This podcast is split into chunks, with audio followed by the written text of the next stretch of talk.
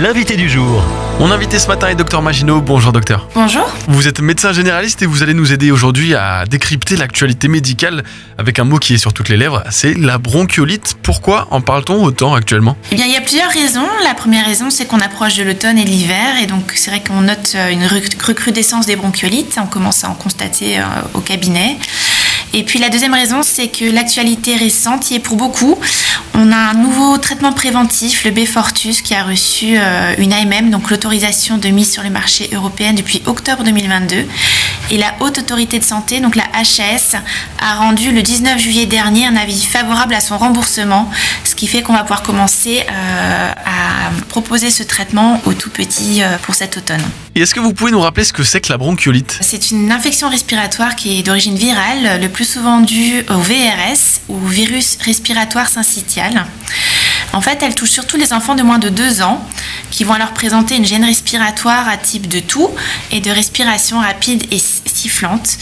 Chez les jeunes enfants, ils peuvent parfois présenter des formes plus graves qui peuvent aller euh, jusqu'à l'hospitalisation. Alors parlons un peu plus euh, en détail euh, de ce traitement préventif, le Befortus, qui est une injection intramusculaire unique, donc sans rappel. Est-ce que c'est une énorme avancée médicale ou alors pas tant, docteur Maginot? Alors, il y avait déjà, en fait, depuis de nombreuses années, un traitement qu'on appelle le Synagis, qui était aussi un anticorps monoclonal neutralisant, mais qui était utilisé pour prévenir les formes graves d'infection à VRS seulement chez les prématurés et les nourrissons à haut risque.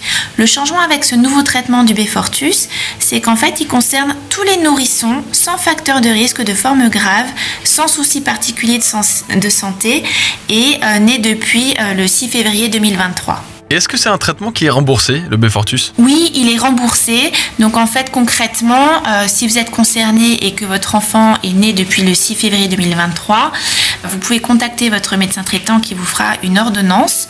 Avec cette ordonnance, vous pourrez aller en pharmacie. La pharmacie va le commander, ça prendra quelques jours. Et ensuite, le, votre enfant pourra être vacciné euh, au cabinet. Est-ce qu'il existe des alternatives à ce traitement préventif? Eh bien, il n'y a pas vraiment d'autres alternatives à l'heure actuelle, évidemment. Hein. Euh, la prévention reste le meilleur euh, remède. Et puis, c'est surtout la vigilance qui prime.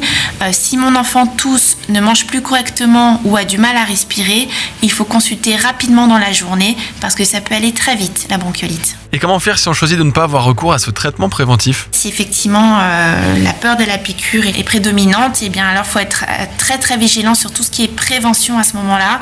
Éviter le contact au maximum avec des personnes qui présentent même un simple rhume ou une virose. Ça risque d'être difficile quand on a plusieurs enfants ou dans les grandes familles.